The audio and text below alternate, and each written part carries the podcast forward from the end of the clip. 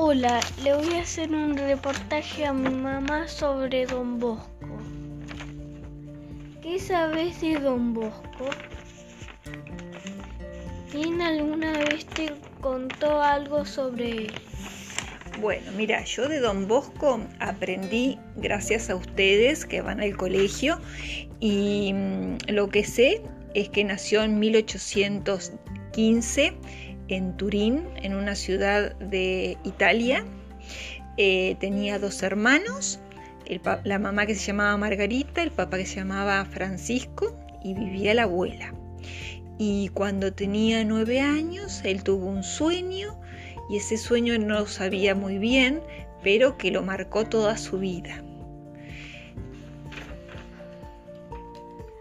Don Bosco buscó siempre estar entre los más necesitados y entre quienes necesitan ser escuchados o tener mensajes de apoyo. ¿Por qué crees que eligió esa manera de hacer a tantos jóvenes y familias? Mira, yo creo que él buscó a la gente joven porque en esa época em, había como una revolución y todos los, jóvenes iban ahí a Italia a buscar trabajo y necesitaban también educación. Eh, entonces él em, creó como una sociedad para darles estudio y también darles un oficio. Y también yo creo que el sueño que él tuvo eh, donde ahí se le representa a Jesús, eh, también lo marcó, porque él eh, en ese sueño había chicos jóvenes que él salió a, a defender, entonces creo que también por ese lado. Don Bosco conoció a muchas personas que fueron sus referencias,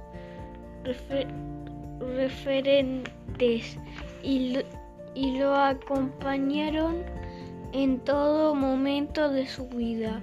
¿Conoces alguna o alguna que relaciones tenía con él? Mira, él em, conoció a su amigo José Cafaso, que fue el que lo llevó a conocer las cárceles y que se quedó muy impresionado cómo vivían y en forma hacinada. Era José Cafaso, era un sacerdote. Si tuvieras la posibilidad de enviarle un mensaje de voz de WhatsApp, ¿qué le dirías o le preguntarías? Y yo creo que le preguntaría eh, si él fue feliz en su niñez, ¿sí? Y mm, eh, en su casa, cómo se llevaba con sus hermanos, eh, cómo era la educación en esa época. bueno, Ojalá que todo esto que te conté, Alvarito, te haya servido. Chao.